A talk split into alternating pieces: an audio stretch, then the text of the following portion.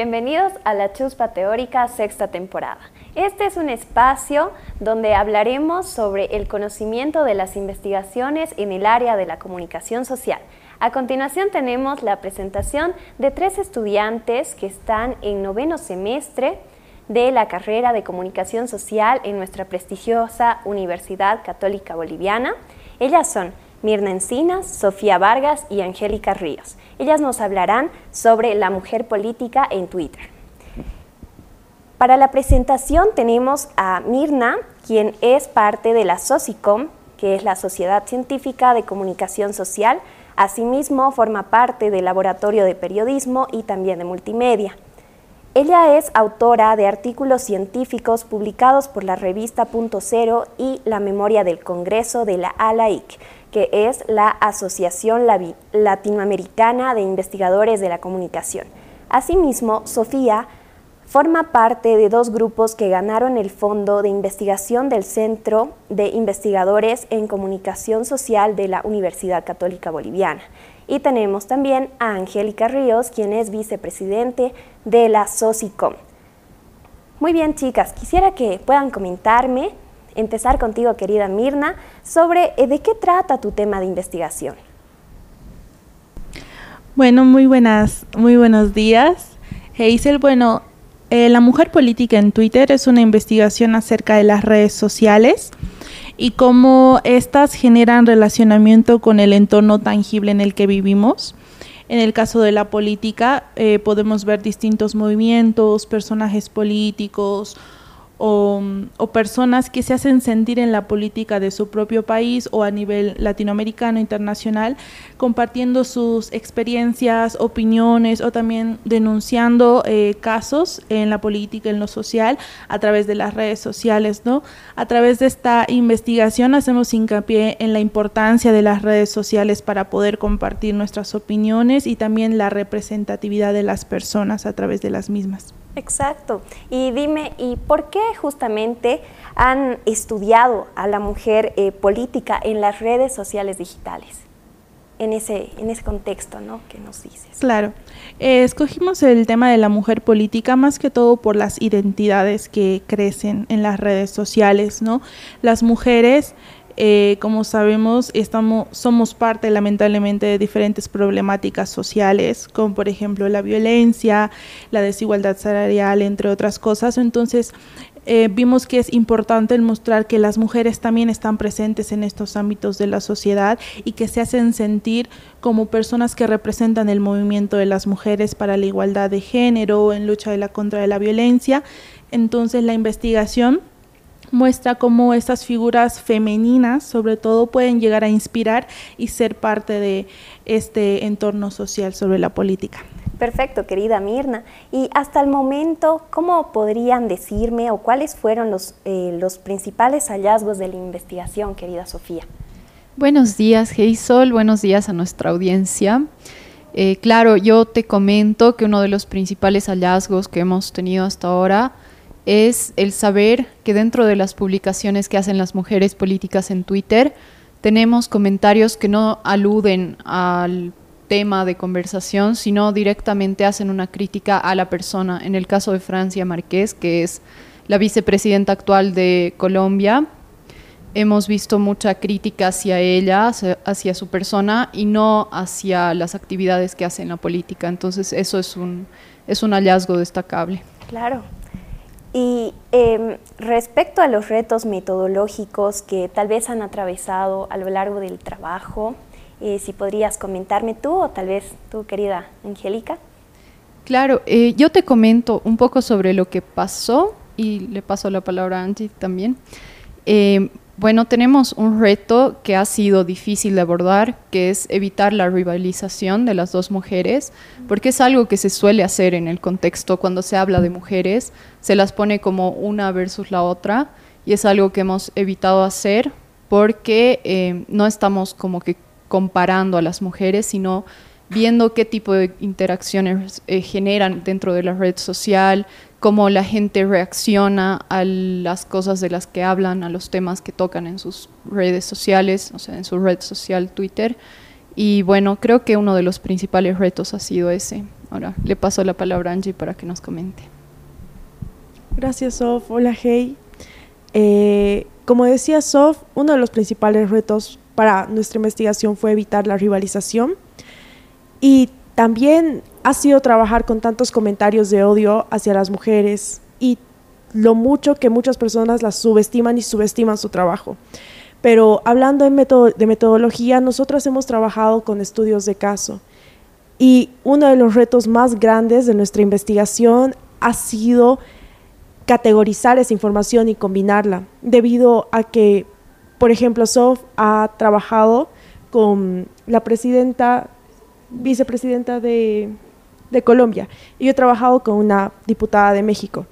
Y pese a que estás hablando como de Centroamérica y Latinoamérica, los resultados eran totalmente diferentes y era muy complicado categorizar toda esta información debido a que el uso de redes sociales de un país al otro varía y más que todo en Twitter.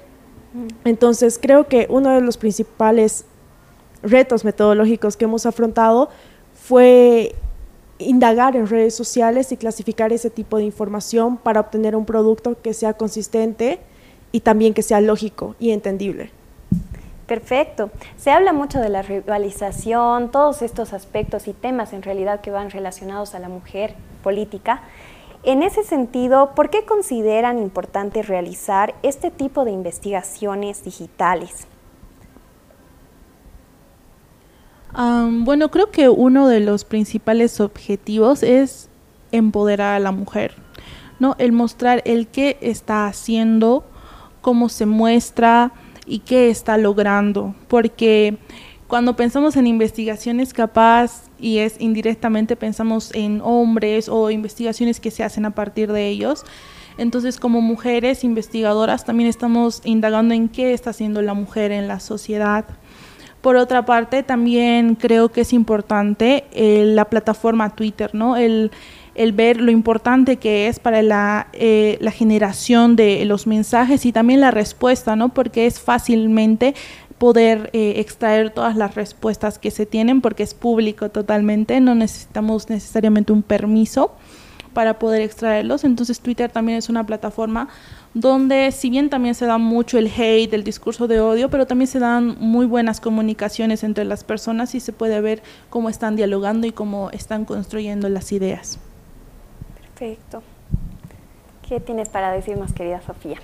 Sí, yo diría que eh, me gustaría mucho como que incentivar a que los jóvenes sigan estudiando y sigan como que investigando dentro de las redes sociales, porque está pasando un fenómeno que no se ha estudiado tanto y es un campo de investigación súper abierto en el que se puede realmente tener resultados que son novedosos y que son innovadores y van a marcar una línea de lo que va a ser la investigación en comunicación de aquí a los siguientes años, sea lo que sea el avance que haya dentro de, las redes de comunicación como las redes sociales.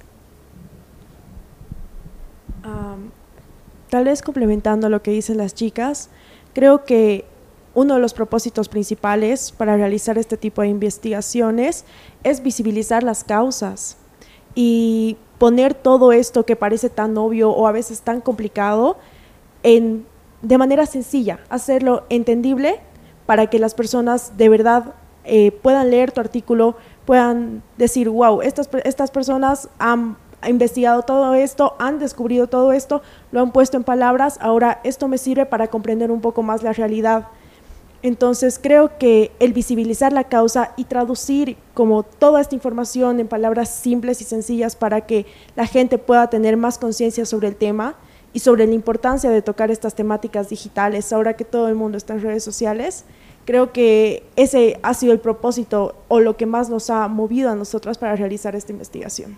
Qué lindo, qué lindo que lo que mencionan, ¿no? Realmente es una realidad.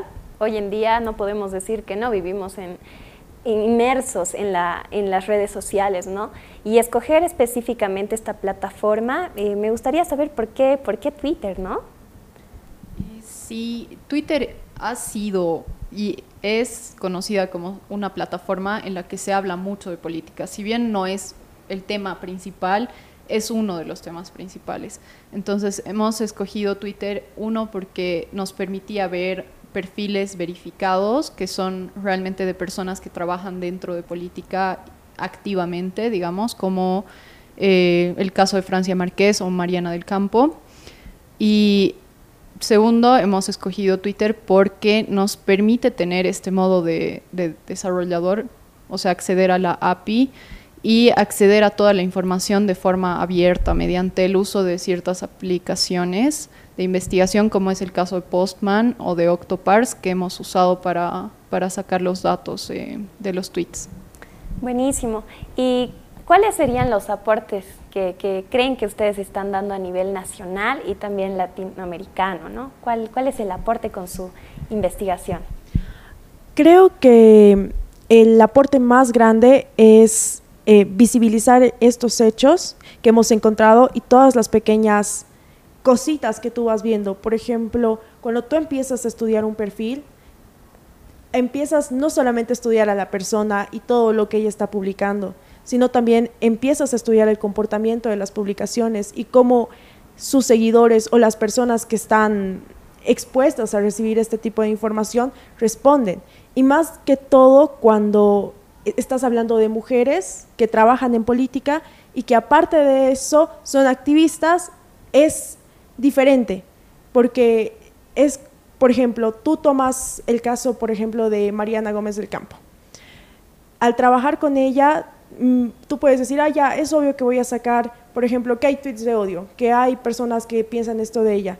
Pero cuando tú vas analizando, te das cuenta de que hay mucho más que eso y que se puede categorizar todo esto. Por ejemplo, eh, es evidente y que ha surgido en, el caso de, Francia y en el caso de Mariana Gómez del Campo, que muchas veces se subestima su labor como política y se, o sea, la gente empieza a notar hechos como, wow, ella estaba con su novio, o ella se ha puesto tal cosa, o ella ha hecho tal cosa, o por ejemplo, ¿cómo puedes decir que eres feminista si es que has publicado un tweet sobre con una persona que estaba haciendo tal cosa?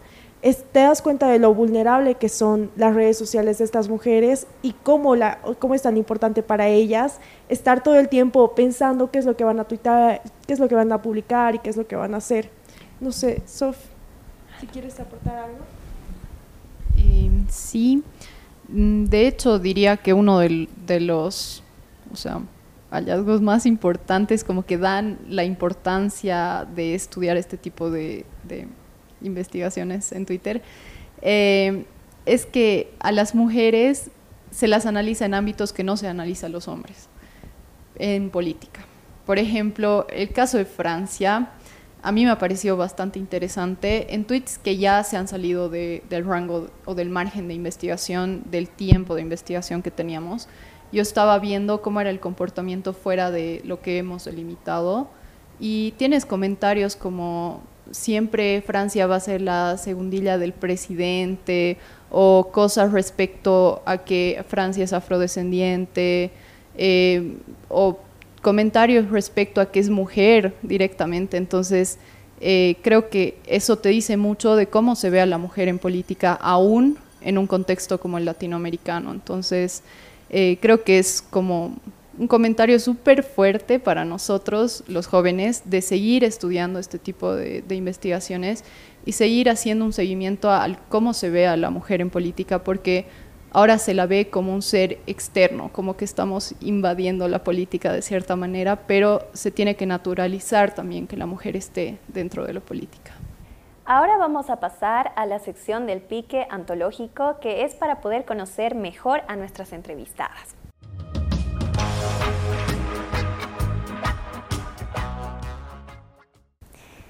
Bueno, chicas, ahora vamos a sortear. Acá tenemos algunas preguntitas. Pueden sacar unita cada uno y eh, van leyendo y van respondiendo.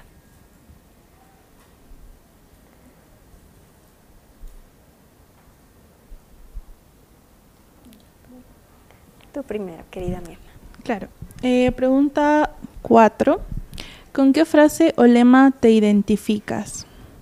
Ay, parezco ya grabadora con esto, pero siempre lo digo, que la perfección a veces puede llegar a ser aburrida. Entonces, siempre hay que buscar el disfrute de las cosas y no algo fijo como el que tiene que ser perfecto de pie a pa, sino que tienes que disfrutar el proceso y que al final si te gusta es subjetivamente perfecto para ti. lindo. Sí, a mí me tocó cuando era cuando eras pequeño que querías ser de mayor y cuando yo era pequeña quería hacer dos cosas, quería ser bióloga y quería ser profesora. De hecho tenía una pizarra y tizas para jugar a ser profesora. Qué lindo. Vamos contigo, querida Angie. Gracias, Hey. Y a mí me tocó, em, si pudieras entrevistar a alguien, ¿a quién sería?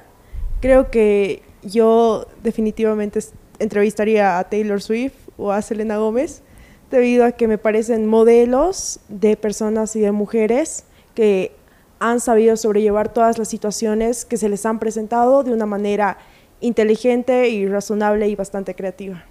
Qué lindo, chicas. Muchas gracias por su aporte. Con esto concluimos el pique antológico y agradecer a la SIX por haber financiado todo este increíble eh, proyecto de investigación sobre la mujer política en Twitter.